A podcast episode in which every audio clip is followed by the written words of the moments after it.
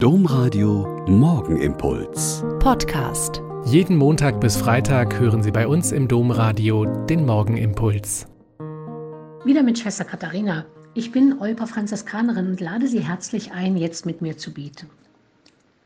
Sind Sie auch so gern auf Bäume geklettert? Ich schon, als ich noch kleiner war. Am liebsten auf unsere Kirschbäume natürlich im Garten zu der Zeit, wenn die schwarzen Herzkirschen reif waren. Oder später noch im Noviziat, wenn wir mit langen Leitern bei einem Baum im Nachbardorf so viel Kirschen pflücken und essen durften, wie wir wollten.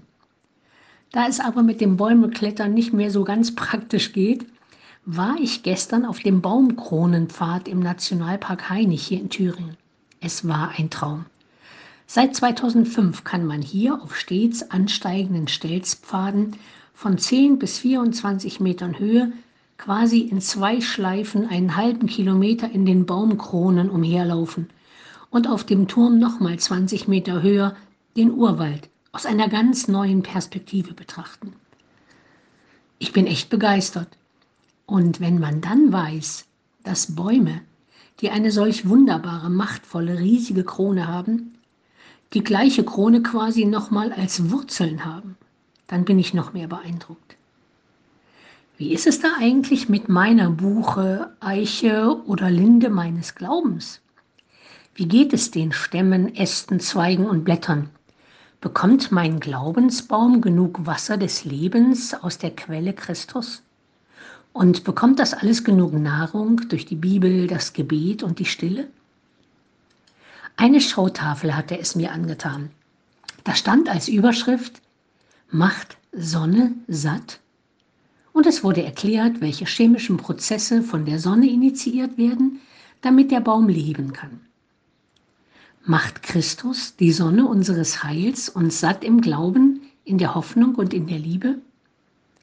Die Antwort liegt in der Baumgeschichte. Wenn ich mich immer wieder der Sonne Christi zuwende, ernährt und tränkt er mich und lässt mich wachsen als Christ oder Christin.